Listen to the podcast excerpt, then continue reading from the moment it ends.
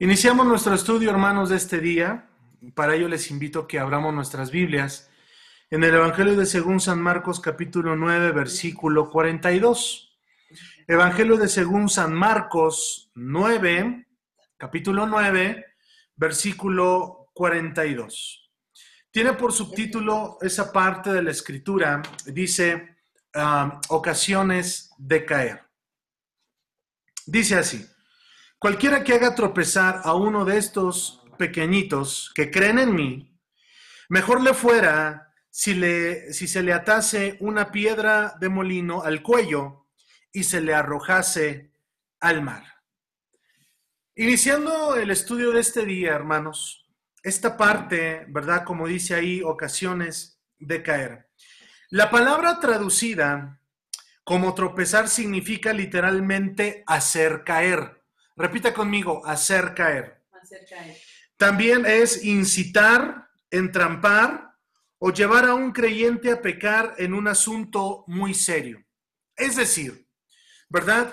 Que aquellos que orillen a las personas a cometer un acto indebido delante de Dios, pero también aquellos hablando mentira en la palabra, aquellos que transgiversen la palabra, ¿verdad? Dice ahí, dice la escritura, cualquiera que haga tropezar, ¿verdad? Como ya lo oí, es hacer caer, incitar. Nosotros tenemos una palabra aquí en México, llevarlo ahí a la orilla y eh, eh, llevarlo ahí y que haga algo indebido. Mire la, la sentencia, dice, de estos pequeñitos que creen en mí, dice Jesús, mejor le fuera que se atase una piedra de molino a un cuello y se arrojase al mar. Es decir, hermanos, que tanto en ese tiempo que Jesús dijo esta palabra, como hoy en día, hoy en día, ¿verdad? Hay personas que tras, transgiversan la palabra, hacen y llevan a la gente a, a, pecar delante de Dios, ¿verdad? Malinformando la escritura mal entendiendo la escritura, la escritura y llevándolos a, este momento, llevándolos, ¿verdad? A, llevarlos a que, eh, hacerlos caer, hacerlos caer. Miren, hermanos, creo que no hay también cosa muy, eh, eh, pues, ¿cómo podemos decirlo, hermanos? Para en este tiempo, no hay cosa peor que uno pueda hacer que haga tropezar a alguno, dice ahí, a los que creen en mí, a los que han creído en mí. En todo momento, amados hermanos, por eso la, ayuda que tenemos delante de Dios y el entendimiento que tenemos a través de la palabra, por lo tanto, es enseñar la palabra. Amados hermanos, creo que entendemos todos los que estamos reunidos que el hombre no, se, no hace y no cambia a las personas. El hombre no cambia a las personas, el pastor no cambia a las personas. El que verdaderamente cambia a las personas es Dios a través de Jesucristo y a través de su Espíritu Santo que ha sido derramado sobre cada uno de nosotros. Es Él fluyendo, es, Él, su gloria, su presencia en cada uno de nosotros como Él lo ha prometido. De tal manera, ¿verdad? Que eh, tengamos en consideración esto, ¿verdad? Eh, dice ahí, haga caer, incite, entrampe, ¿verdad? U, orille a alguien a pecar, dice Jesús, mejor le fuera, dice ahí, a amarrarse, ¿verdad? Atarse una piedra de molino al cuello y arrojarse al mar. No lo está, hermanos, también eh, quiero con, con ah, si quiero decir algo en cuanto a esto, ¿verdad? Una piedra de molino, hermanos, es tan grande y pesada que debería ser eh, movida por la ayuda de, un asno. Quiero que vayamos rápido a Mateo 18.6. Mateo, Mateo 18, 18.6, mire, mire lo que dice Mateo 18. Y cualquiera que haga tropezar a alguno de estos pequeños que creen en mí, Mejor le fuera que se colgase al cuello una piedra de molino de asno y que se le hundiese en lo profundo del mar, ¿verdad? Dice ahí los que creen en mí. De tal manera, hermanos, que nosotros como eh, cristianos, como seguidores de Jesucristo, siempre en todo momento debemos de hablar la verdad. No debemos de, sustituir la palabra de Dios por un pensamiento. No debemos de, sustituir la palabra por, por el yo pienso o yo opino. No, hermanos. La palabra de Dios en todo momento nos hace eh, eh, un cambio en nosotros. Y en este sentido y en este tenor sigue diciendo el versículo 43, si tu mano te fuese ocasión de caer, córtala. Mejor te es entrar en la muerte manco que teniendo dos manos ir al infierno, al fuego que no puede ser apagado, donde el gusano de ellos no muere y el fuego nunca se apaga. Y si tu pie te fuera ocasión de caer corta, lo mejor te es entrar en la vida cojo que teniendo dos pies ser echado en el fuego, al fuego que no puede ser apagado, donde el gusano de ellos no muere ni el fuego nunca se apaga. Y si tu ojo te es ocasión de caer, lo mejor te es entrar en el reino de Dios eh, con un ojo que teniendo dos ojos ser echado al infierno, donde el gusano de ellos no muere y el fuego nunca se apaga porque todos serán eh, salados con fuego y todo sacrificio será salado con sal. Buena es la sal, mas si la sal se hiciese insípida, ¿con qué se la sazonaréis? Tened sal en vosotros mismos y tened paz los unos con los otros. Miren, hermanos, las palabras de Jesús eh, eh, que acaban de ser leídas deben de ser tomadas figurativamente no deben de ser tomadas literalmente. Lo que Jesús está queriendo resaltar es muy sencillo. Si hay algo de tu interior, amén. Mira, hermanos, no, no, no, y no como una defensa a la automutilación, puesto que el pecado es un asunto del corazón y no del cuerpo. Vuelvo a repetir esta declaración puesto que el pecado no, eh, puesto que el pecado es un asunto del corazón, es un asunto del interior. El pecado está en el interior. Em, las buenas cosas, las malas cosas están en el interior. Por lo tanto, estas palabras de Jesús que acabamos de leer son tomadas figurativamente, no deben de ser tomadas literalmente.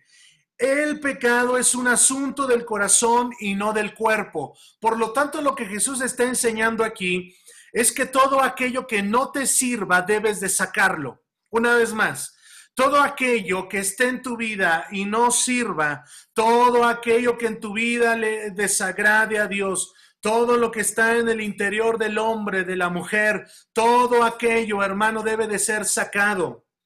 Estas palabras, como ya lo acabo de decir, deben de ser sacadas del corazón y no debe de, eh, debe de haber una automutilación.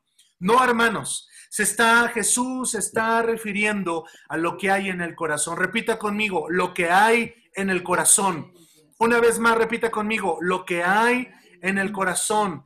Sí, hermanos, lo que hay en el corazón. Ya hace algunas semanas estábamos viendo, estábamos estudiando eh, y la misma palabra dice que de la abundancia del corazón hablará la boca, ¿verdad? Y, también acabamos eh, eh, de leer hace semanas que el problema, hermanos, no está en el cuerpo.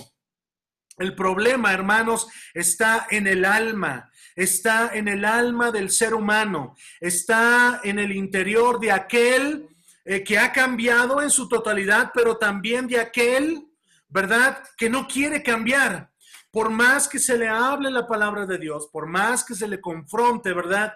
Es alguien que no quiere cambiar. De tal manera que esto Jesús está tratando de decir, no, perdón, no tratando de decir, Jesús está diciendo, todo aquello que esté en el interior de nosotros, todo aquello malo, todo aquello que le desagrade a Dios tiene que ser sacado, tiene que ser sacado de nuestro interior, ¿verdad?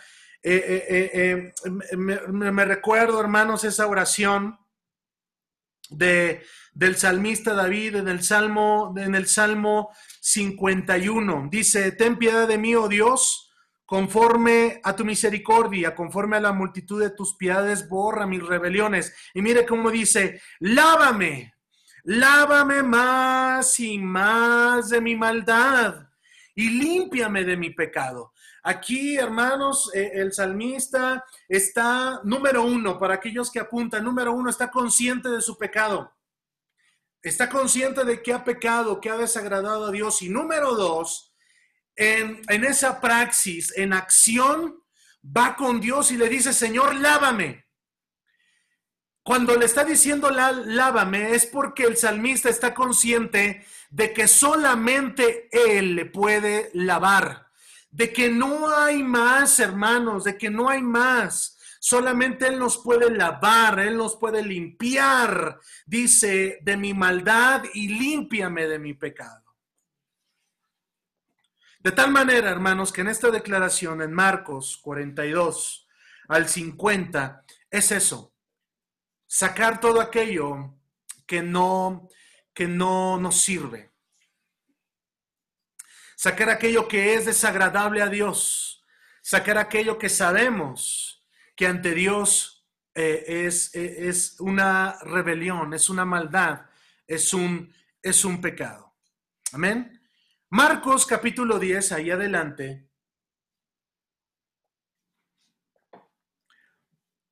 En, los 12 versículos,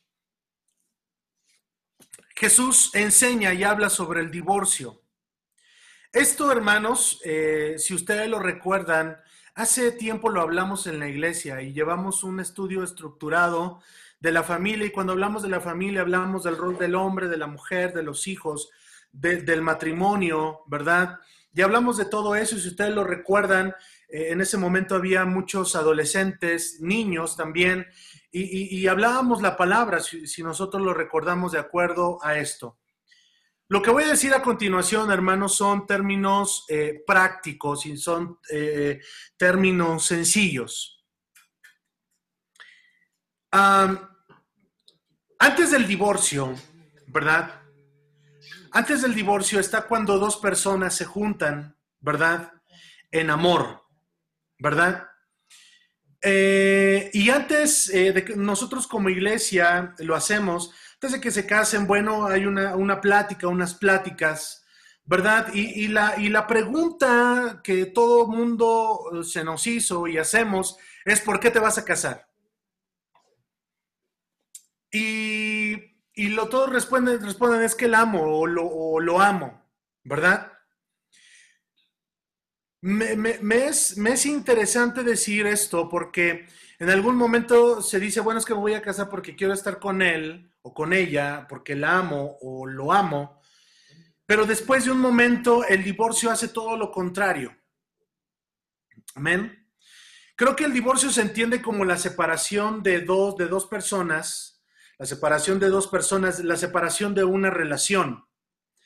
En esta, eh, al hablar del, del divorcio, hermanos, eh, se tienen que decir muchas cosas. Número uno, si hay, si hay hijos, por eso dije que voy a hablar en términos prácticos, si no hay hijos, si no hay hijos, de alguna manera,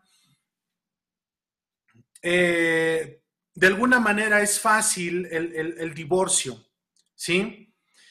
También déjeme decirle una declaración también muy importante, hermanos. Desafortunadamente, la gente viene a pedirnos, eh, y, estoy hablando de aquí para, de, de, allá para acá. Estoy hablando de nosotros que ayudamos, de que estamos para ayudar, de que estamos para mediar, de que estamos para conciliar. Desafortunadamente, cuando ya se nos viene el, caso, eh, eh, la situación a las manos, ya la situación está muy desgastada. De hecho, la mayoría de la gente va, ¿verdad? Con su pastor o con su líder, ¿verdad? Ya cuando, ya cuando el hombre y la mujer ya decidieron divorciarse. Y no tiene que ser así, tiene que ser mucho antes. Desafortunadamente, cuando ellos vienen y, este, y nos dicen, me voy a divorciar, pastor, y eh, uno trata, hermanos, y bíblicamente tratamos porque la, la intención es que no haya eso ¿verdad? Si no haya todo eh, eh, una eh, relación, por eso es una relación entre un hombre y una mujer. También decir, hermanos, que creo que es importante decir, por eso estoy hablando en términos prácticos, de que una relación es de dos. creo fundamental, hermanos, decir que ante un divorcio no se le tiene que echar la culpa a un tercero, porque a veces, a veces, este, no es que es, es, es, por, por, por, por, a veces por una tercera persona, eh, eh, desafortunadamente. Pero hermanos, yo eh, recuerdo que enseñé esto en su momento allá en la iglesia y decirles que antes de eso, hermanos, hubo, hubo algo que tanto él le hizo a ella o ella le hizo a él, ¿sí? Desafortunadamente, hermanos, se va desgastando la relación. Desafortunadamente se va desgastando, desgastando, desgastando. Cuando llegan con, con, el terapeuta o el líder o el pastor, se sientan y dicen, queremos divorciarnos. Esa pareja que llegó a la iglesia y dijo que quiero casarme, por ese, por ese eh, eh, eh, tramo que pasaron de ese desgaste, ahora ya piden divorciarse. Eh, bíblicamente, hermanos, voy a hablar bíblicamente, ¿sí?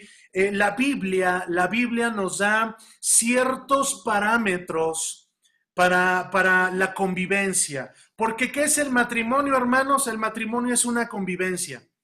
¿Qué es el matrimonio? Una relación. ¿Qué es el matrimonio, hermanos? Vuelvo a decirlo, es una convivencia. ¿Qué es el matrimonio, hermanos? El matrimonio es ceder a veces, ¿sí? El matrimonio es ceder. El matrimonio, hermanos, eh, creo que ya después de algún, de algún cierto tiempo el matrimonio va pasando por diferentes etapas. La etapa del enamoramiento, ¿verdad? Eh, eh, mm, nosotros como hombres, y digo por los hombres que estamos conectados, ¿sí? Y como dije, lo voy a hablar en términos prácticos porque eh, es eso, hermanos, la Biblia es práctica, eh, es practicidad. Eh, pues en, los primeros años, los, creo, quiero los primeros 10 años, ¿verdad? pues no había problemas y dejábamos la playera aquí, los, los, los, los, pantalones allá, pero ya después de un, si, si dejábamos la pasta dental, ¿verdad? Allí, si no le bajábamos a la, a la tapa del baño. Estoy hablando de términos prácticos, hermanos. Pero ya después de un tiempo sabemos y entendemos como matrimonio y en esa convivencia lo que, lo que no le gusta a mi esposo o a mi esposa, ¿verdad? Ya sabemos, ya sabemos lo que no le gusta y lo que sí le gusta. De tal manera, amados hermanos, que el matrimonio es una convivencia.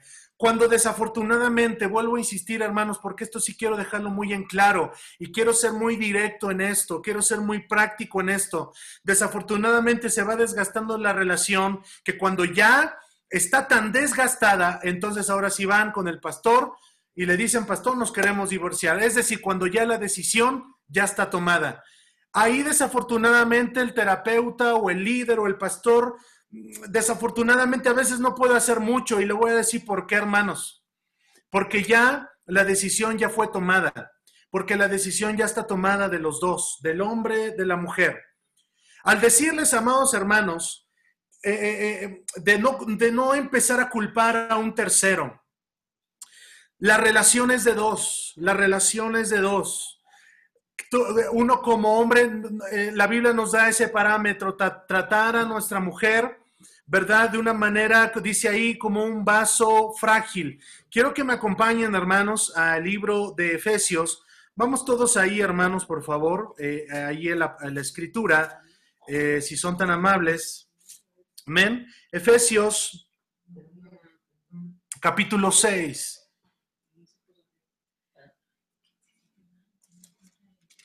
Eh, perdón, Efesios 5. Efesios 5, 21. Hermanos, si todos me están, están aquí, hermanos, porque, a ver, este, no estoy regañando a nadie, hermanos, ni estoy enseñando palabra, hermanos, ¿eh? No, estén muy serios. A ver, este, sonríanme un poco, hermanos. Gracias, gracias, gracias. Efesios 5, 21 dice, someteos unos a otros en el temor de Dios. Hermanos, esto no solamente entre hermanos y entre familia en Cristo y cuerpo de Cristo. Someteos los unos a los otros en el temor de Dios, ¿verdad? Dice, Las casadas estén sujetas a sus propios maridos como el Señor, ¿verdad? Porque el marido es cabeza de la mujer, así como Cristo es cabeza de la iglesia, el cual es su cuerpo, Él es su Salvador. Así que como iglesia está sujeta a Cristo, así también las casadas lo estén a sus maridos en todo. ¿Sí? Aquí quiero decir, hermanos, porque aquí la primera parte eh, eh, de, los hombres, los hombres pudiéramos decir, si tenemos a nuestra esposa al lado, podemos decir, ya ves, está, estate sujeta, sujétate a mí, ¿verdad? Y podemos decir eso, hermanos, pero espéreme, la Biblia mire lo que dice más adelante. 25 dice, maridos, amad a vuestras mujeres. Así como Cristo amó a la iglesia y se entregó a sí mismo por ella. Desafortunadamente, hermano, déjeme decirle algo. Somos cristianos, amamos a Dios, buscamos a Dios, pero también sabe que, amado hermano, también de alguna manera tenemos impregnada esa cultura como mexicanos. Cierto machismo, ciertos rasgos en que, en que nos... Eh, fíjese, yo estaba pensando esta declaración, hermanos, y lo voy a decir, de que nos sintamos dueños de, nuestras mujeres. eh, eh yo he estado siempre en la iglesia, hermanos, gracias a Dios, y yo me he dado cuenta, hermanos, que, hermanos, eh, hermanos, hermanos varones, que, entre, que, que, no dejaban ir a sus, a sus esposas a la iglesia, eh, eh, eh, que, no las dejaban ir, que se decían cristianos, ¿verdad? desafortunadamente, el cristiano mexicano se cree dueño de la mujer. Pero también déjenme decirle del otro lado, también a veces la mujer se siente dueño del hombre. Debemos de entender esto, hermanos, y debemos de entender este principio. Nosotros, nuestro cuerpo, nuestra vida le pertenece a Dios, le pertenece a Él. Y ahorita voy a decir algo en relación a eso, hermanos, porque sin lugar a dudas, eh, hay, eh, hay, una declaración y ahorita lo vamos a leer en Marcos y quiero iniciar eh, diciendo todo en términos prácticos, como lo, dije al principio, el hombre tiene que, tiene que dejar a su padre y a su madre. Cuando una pareja de jóvenes se casa, lo mejor y lo ideal es que se vayan de casa. Es que se vayan de casa. ¿Sí? Porque desafortunadamente en su momento lo vimos, hermanos, y lo enseñamos, ¿verdad?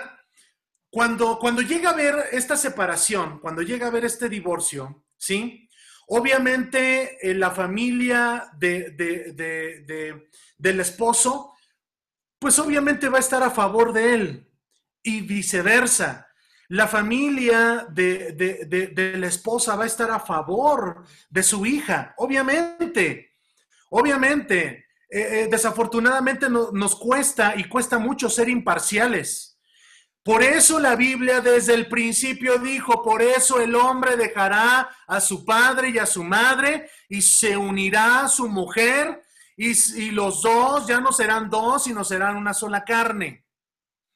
Porque a veces eh, se, mete ahí el suegro, ahí eh, se mete a veces la suegra, ¿verdad? Y que a veces tomamos partidos el unos por el otro. Eh, por eso la Biblia, insisto, nos da esos parámetros. No hay cosa mejor que una pareja recién casada se vaya a vivir sola. Número uno, eso, eso es bíblicamente. Número dos, a lo largo de la vida del matrimonio se van haciendo de casas, de, cosas. Una casa, una cama, un refri, y se van haciendo de cosas, se van haciendo de cosas. No hay mejor cosa, ¿verdad? Que pasen 10, 20, 30 años y esa pareja mire para atrás y pueda decir que todo lo que lograron fue gracias a voy a decir esto, la complicidad, ¿verdad? O, a que los dos lo hicieron, ¿verdad? Lo hicieron y, los dos salieron adelante. Versículo 28, así, también los maridos deben amar a sus mujeres como a sus mismos cuerpos. Yo enseñando esto, hermanos, en la iglesia ya hace mucho tiempo, ¿verdad? Y, tomando eh, algunas consideraciones, pues es importante decir esto. ¿Cuántos de nosotros, eh, porque este es un principio bíblico, hermanos, hombres, varones, si amas tu cuerpo, si cuidas tu cuerpo, de la misma manera tienes que amar, ¿sí? Sí, es, esto es una orden, hermanos. Dice ahí, maridos deben, deben amar a sus mujeres como a sus propios cuerpos. El que ama a su mujer, a sí mismo se ama. Pero nadie aborreció jamás a su propia carne, sino todo lo contrario, lo que dice ahí el 29, la cuida. Amén. Versículo 31. Por esto dejará el hombre a su padre y a su madre, y se unirá a su mujer, y los dos serán una sola carne. Subraye, hermanos, esa parte que dice, eh, por eso el hombre, el hombre, por eso dejará, eh, eh, subraye, dejará. Dejar, hermanos, es dejar, como nosotros lo entendemos, el nido, dejar la casa e irte con tu esposa, e irte con tu mujer. Esto es bíblico. Esto es bíblico. Amén. Digamos amén o no digamos amén. Esto es bíblico. Amén. Gloria a Dios. Y los dos, ¿verdad? Se unirá su mujer y los dos serán una sola carne. 33. Por lo demás, cada uno de vosotros ame también a su mujer como a sí mismo y la mujer respete a su marido. Habla, hermanos, de un respeto. Cuando hablamos de un respeto y cuando hablamos de, de una sana convivencia, hermanos, estamos hablando del respeto. Eh, sin lugar a dudas, hermanos, en el matrimonio hay eh, ese, voy a decirlo así, ese jugueteo, esa eh, que ya saben, hermanos, de, alguna manera el jugar, pero solamente ahí pero dice, de habla, de, habla de un respeto. Creo, hermanos, eh, también en su momento lo enseñamos en la iglesia, creo que eh, eh, hablando del respeto tenemos que considerar ello. Debemos de respetar. Creo, hermanos, así como respetamos a la demás gente, debemos de respetar esa relación. Hijos, obedeced en el Señor a vuestros padres porque esto es justo. Habla también a los hijos. Por eso les digo, hermanos, que la Biblia nos da esas directrices y esos parámetros. Honra a tu padre y a tu madre, que es el primer mandamiento con promesa, para que te vaya bien y seas de larga vida sobre la tierra. Y vosotros, padres, no provoquéis a ir a vuestros hijos, sino criadlos en disciplina y amonestación del Señor. Esta parte, hermanos, que acabamos de leer ahí en Efesios, ¿verdad? Habla en pocas palabras, habla de la familia. La familia, hermanos, la familia lo compende padre, madre e hijos. La familia, hermanos, eh, podemos ver, por lo tanto, que es el diseño de Dios para, para el mundo, es el diseño de Dios lo que Dios estableció para cada uno de nosotros. Y ahora, ahora desafortunadamente todos lo sabemos, el, el ser humano ha tratado de transgiversar, como lo hemos visto en Romanos 1, 18 en adelante, ¿verdad? Que, que, ya ahora, eh, hermanos, los que creemos que, que, un hombre y una mujer se pueden casar, ahora a nosotros nos llaman pues los anormales, ¿verdad? Porque consideramos el diseño de Dios como tal lo estableció, como tal lo estableció eh, eh, Dios eh, desde un principio. Dejar también entre dicho, hermanos, que creo que lo entendemos y quiero, sí quiero decirlo, hermanos, hay, hay parejas que, que, que ya empiezan a vivir juntos, que tienen un hijo, dos hijos, ¿verdad? Y llevan así muchos años. Bíblicamente nos dice la palabra que ellos están en fornicación. Bíblicamente, hermanos, eh, eh, eso, eso dice la palabra que están en fornicación. Y también, hermanos, usted sabe que, eh, nos dice ahí en Apocalipsis que los fornicarios, dice, no entrarán en el reino de los cielos. Por lo tanto, hermanos, no debemos de entender que, que aquellos, ¿verdad? Porque desafortunadamente Hoy la generación, los, la generación X, los millennials, ¿verdad? No creen en el matrimonio, por eso estoy diciendo esto. No creen en el matrimonio, dicen ellos, bueno, vamos a juntarnos y si funciona, Si funciona, pues le seguimos. Y si no, pues tú por tu camino y yo por el otro. Eso, hermanos, también es transgiversar la palabra. La palabra, hermanos, eh, creo, la otra vez me preguntaban, creo que eh, eh, el noviazgo antes de casarse es bueno, porque en el noviazgo se conoce a la persona, se conoce al ser amado o al ser querido. Hay algunas, hay algunas denominaciones que no dejan que sus congregantes se eh, tengan una relación de noviazgo, sino ya ponen la fecha para, para, casarse. Creo que esto es incorrecto, hermanos, porque también creo que por eso hay muchos divorcios, porque eh, a la persona se le tiene que conocer. Sin lugar a dudas, algunos de ustedes vamos a decir, bueno, es que en el matrimonio nunca se termina conociendo a la persona. Es real y es cierto, hablando en términos prácticos, pero creo en lo, en lo esencial en lo esencial creo que es importante eh, eh, conocer antes de a la persona para saber, ¿verdad? Eh, algo que queremos saber de esa persona. Todo esto lo que he dicho, hermanos, son, son términos prácticos. Creo que al, hablar del divorcio, hermanos, porque me estoy deteniendo porque esto es muy importante que lo enseñemos y que se enseñan desde los púlpitos. El divorcio, hermanos, es una separación de, un matrimonio y de una convivencia. Y como ya lo dije al principio, desafortunadamente muchos llegan ya cuando ya la decisión está tomada, sino es antes, antes de, todo ello.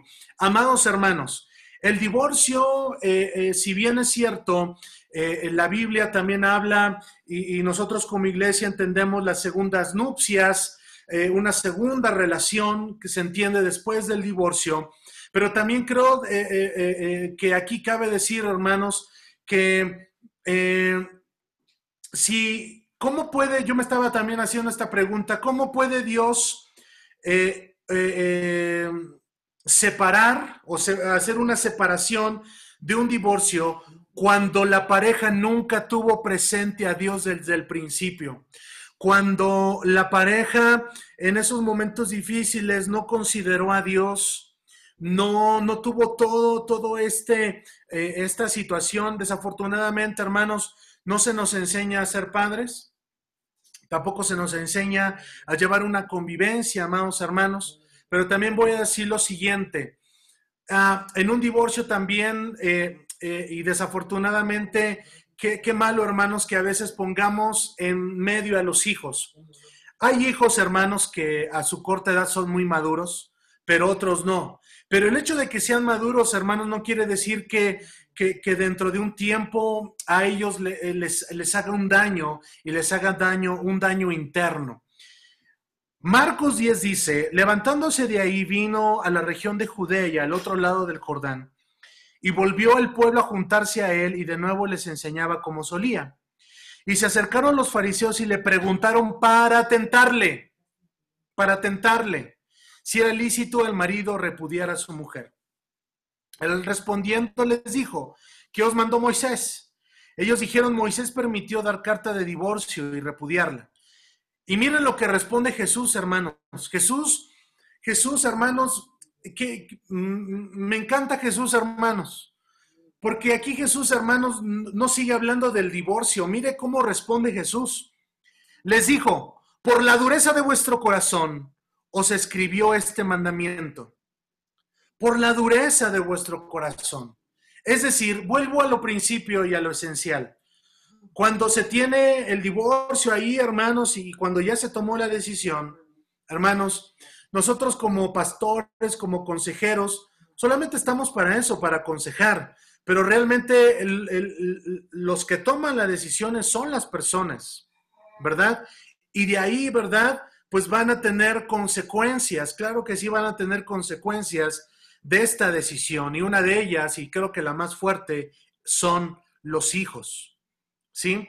Por la dureza de vuestro corazón se escribió este mandamiento, pero al principio de la creación, varón y hembra los hizo Dios. Por esto dejará el hombre a su padre y a su madre y se unirá a su mujer. Y los dos serán una sola carne, así que no son ya más dos, sino uno. Por tanto, lo que Dios juntó, no lo separe el hombre. Por lo tanto, lo que Dios juntó, no lo separe el hombre. Entonces, la respuesta de Jesús fue, ¿Por qué pasa el divorcio? Por la dureza de los hombres. ¿A qué se está refiriendo ahí, hermanos? Por la dureza de, estos, de, de estas dos personas, ¿verdad? Hombre y mujer. Por eso Jesús está diciendo al principio, varón y hembra los creó. Varón y hembra los creó. Ahora, hermanos, eh, eh, eh, se casan las personas, ¿verdad? Varón y hembra, pero hoy desafortunadamente ¿verdad? Hombres con hombres, mujeres con mujeres. Y esto, hermanos, lo reprueba, lo recrimina la palabra de Dios. La palabra de Dios, hermanos, ahí es muy explícita en decir que esto, hermanos, es porque el hombre se ha corrompido. En casa volvieron los discípulos a preguntarle de lo mismo y les dijo, Cualquiera que repudia a su mujer y se casa con otra comete adulterio contra ella. Y si la mujer repudia a su marido y se casa con otro, comete comete adulterio. De tal manera, hermanos, que la palabra de Dios, al decirnos esto, y, al y, dice ahí, por lo tanto, lo que Dios juntó, Jesús añade aquí, podemos decir, una cuarta, eh, eh, una cuarta razón, ¿sí? Para la inviola, inviolabilidad del matrimonio, ¿sí? En otras palabras, Dios ordena los matrimonios y a los mismos que no deben de ser desechos por el hombre, ¿sí? Eso es lo que Dios ordena, que, no, que el matrimonio no sea desecho por el hombre. Pero sin lugar a dudas, también para términos prácticos, eh, ya hay situaciones, hermanos, que, eh, que dentro del matrimonio, pues en algún sentido no pueden ser toleradas o no pueden ser perdonadas pero esto, lo que acabo de decir, ya entra eh, eh, en un sentido ya de alguna manera ya no general, sino muy privado de cada relación, de cada persona, de cada matrimonio, ¿verdad? lo que acabo de decir fue en términos generales, pero también cabe decir, hermanos, que hablando del, matrimonio no debemos, nunca debemos de generalizar no debemos de, decir, bueno, es que estas pautas son, no, hermano, siempre eh, debemos de escuchar tanto al uno como al otro. Así como en al principio llegaron y dijeron queremos casarnos, y la pregunta fue, ¿por qué te quieres casar? Bueno, es que lo amo, ¿verdad? Yo creo que aquí lo pertinente es decir, me quiero divorciar, pero ¿por qué te quieres divorciar? Desafortunadamente, eh, eh, en esta situación, ¿verdad? Siempre se le echa la culpa al otro. Es decir, yo no tengo la culpa de nada, la culpa la tiene él. Y si cuando hablamos con él, este, eh, es que la culpa la tiene ella. Creo, hermanos, y como lo dije al principio, en el matrimonio son dos. Sí, hermano, la Biblia declara que es una, es, es una carne, pero en el matrimonio, hermanos, son dos. Son dos. Entonces, ¿qué quiero decir con esto? Que cada uno, hermanos, debe de ser consciente de las cosas que eh, dentro del matrimonio se ha hecho. Debemos de ser conscientes y debemos de, considerar si yo hice mal, aceptarlo. Si la otra persona hizo mal, aceptarlo. Creo que es, lo más pertinente, hermanos, hablando de esto. ¿Por qué, eh, hermanos, eh, estoy hablando términos prácticos y estoy tomando tiempo para esto? ¿Por, ¿Por, qué es importante, hermanos? Porque es importante decir, decir una vez más que lo que Dios, uno, lo, que Dios unió, ¿verdad? Eh, pues no, no lo separe el hombre. El hombre no, no se ponga por juez. Dios, eh, Dios no ha puesto al hombre por juez. El que es juez justo es Él. De tal manera, hermanos, que hay, ah, estoy hablando en general, pero también quiero decir que hay términos muy específicos que, que, que ya no son generales, sino son términos muy particulares de cada, de cada relación. No debemos de generalizar. De ninguna manera, hermanos, eso sí quiero enseñarlo, si quiero decirlo, no debemos de generalizar. Cada matrimonio vive, vive su situación, cada, cada matrimonio vive su sinergia, su, sinergia, su movimiento y, cada situación que ellos pasan, ¿verdad? Eh, debe de ser eh, eh, expuesta, ¿verdad? tal y como es los que toman las decisiones son, son ellos como matrimonio, ¿verdad? Pero siempre y cuando consideren si hay hijos, si no hay hijos, si hay posesiones, si no hay posesiones, Porque todo esto que desafortunadamente en algún momento fue amor, después se convierte en odio, después se convierte en, muchas situaciones, ¿verdad? Y creo que, no hay necesidad de eso y no hay, y, no hay necesidad de, poner en medio tampoco a, los hijos, ¿verdad?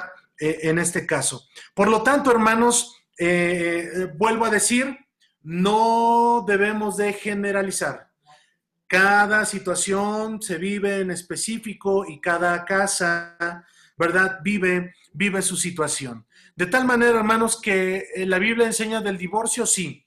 La Biblia enseña cómo llevarnos bien con, eh, con el esposo, con la esposa, sí. La Biblia enseña cómo nosotros como padres tenemos que guiar a nuestros hijos? Sí. ¿La Biblia enseña cómo los hijos tienen que obedecer a los padres? Sí. ¿La Biblia enseña, hermanos, eh, cómo debemos de conducirnos en el diario vivir con la pareja? Sí. ¿La Biblia enseña, hermanos, cómo, cómo debemos de, tener esa sana relación? Claro que sí. De tal manera, hermanos, que debemos de en todo momento considerar la palabra. Versículo 13. Y le presentaban niños para que los tocase, y los discípulos reprendían a los que se les presentaban. Viéndolo Jesús se, indignó y les dijo, dejad a los niños venid a mí y no se los impidáis, porque de los tales es el reino de los cielos. De cierto os digo que el que no recibe, reciba el reino de Dios como un niño, no entrará en él. Y tomándolos en los brazos, poniendo las manos sobre ellos, los bendecía. Creo, hermanos, que una iglesia sin niños no tiene vida. Eh, y gracias a Dios, hermanos, por los niños de la iglesia, gracias a Dios.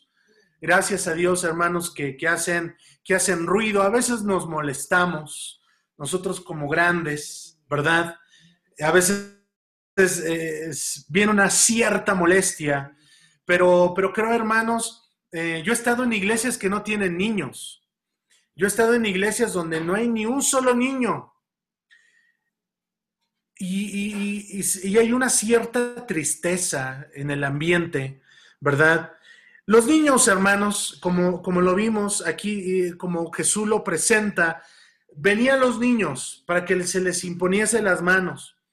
Los discípulos no querían, pero Jesús les dijo, vengan, de ellos, de ellos, no se los impidáis, porque de ellos es el reino de los cielos. Y Jesús hace una declaración en el versículo 15. Aquel que no reciba el reino de Dios como un niño, no entrará en él. ¿Sabe a qué Jesús se está refiriendo?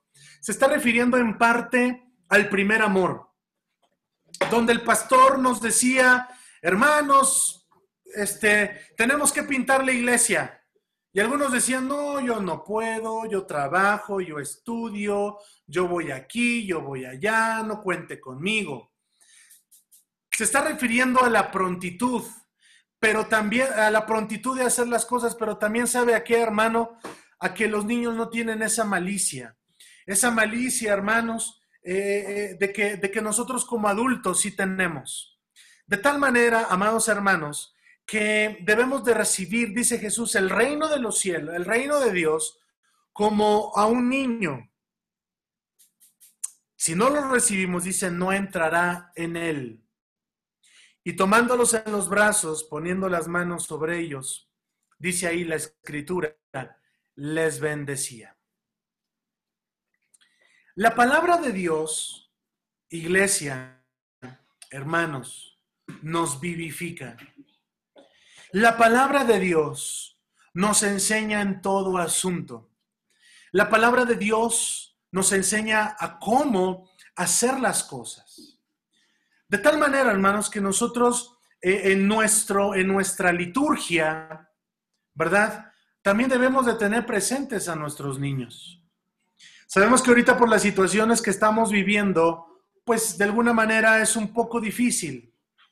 Pero hoy en día, hermano, yo, yo lo veo con mi hija, si usted eh, los, se conectan, ellos saben más rápido y saben manejar más estas cosas que nosotros y lo entienden más que nosotros. De tal manera que también es importante, hermanos, presentar, presentarles a Jesucristo. Muchos de ustedes tienen niños en casa, ¿verdad? Y aquí surge una pregunta, no, es que a veces nosotros, y con esto estoy concluyendo, a veces nosotros como padres cristianos y que ya somos bautizados y recibimos a Jesús en nuestra vida, en nuestro corazón y llevamos a nuestros hijos a la iglesia, creemos que ellos ya son cristianos. Y permítame decirle que no. Esa es la verdad, hermanos. Usted ya hizo la oración de fe, pero yo le quisiera preguntar, ¿su hijo ya hizo esa oración de fe? Se le preguntaba a un pastor y se le decía, bueno, pastor, entonces, ¿en qué momento? Ah, muy sencillo y muy fácil de responder. Cuando este niño o esta niña sepa distinguir entre lo bueno y lo malo, ahí es necesario presentarle a Jesucristo como su único y suficiente Salvador.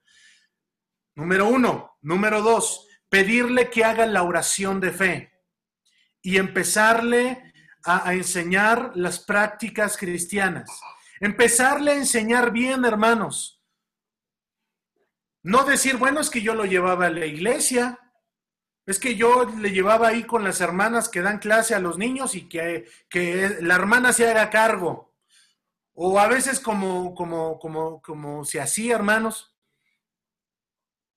el padre de familia llegaba con el pastor o la mamá y sabe qué decía, pastor, ore por mi hijo, ore por mi hijo porque es un tremendo, va mal en la escuela, ore por él. No, hermanos, creo que eso se enseña desde casa. Eso se enseña desde casa, los valores cristianos. Recordemos, hermanos, y con esto estoy concluyendo, recordemos los judíos la tradición oral. Cuando te levantes, cuando te acuestes, cuando andes por el camino, cuando vayas, cuando entres, cuando salgas, en todo momento tenemos que hablarle la palabra de Dios. Y termino, hermanos, con, con esas palabras y esos versículos que leímos ahí en Efesios 5 y 6.